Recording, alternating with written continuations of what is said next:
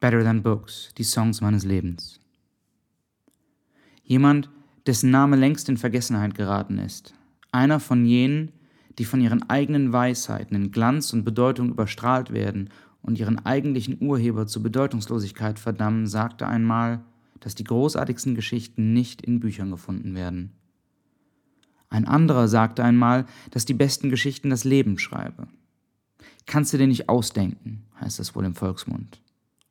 Doch, kann man eigentlich schon, und ein großartig erzählter Song ruft in mir noch immer mehr Emotionen hervor, hat mehr Kraft und Magie als das beste Buch und der beste Film.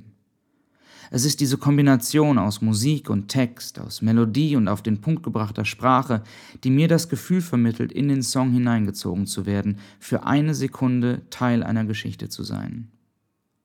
In dieser Reihe möchte ich mit euch die Songs teilen, die mein Leben bereichern. Ich möchte euch die wahre Geschichte hinter diesen Songs erzählen, Anekdoten, Außergewöhnliches und Makabres.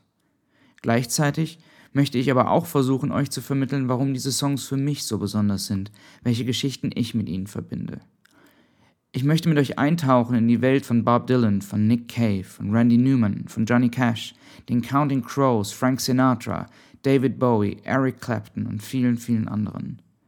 Dabei wird der ein oder andere unerwartete Song die Beachtung erhalten, die er meiner Auffassung nach zu selten bekommt und dennoch ohne Zweifel verdient. Die Geschichten, die ich im Zusammenhang mit den Songs erzählen werde, werden immer auch meine Geschichten sein. Und jetzt viel Spaß mit Better Than Books, die Songs meines Lebens und vielen Dank für euren Support bei Patreon.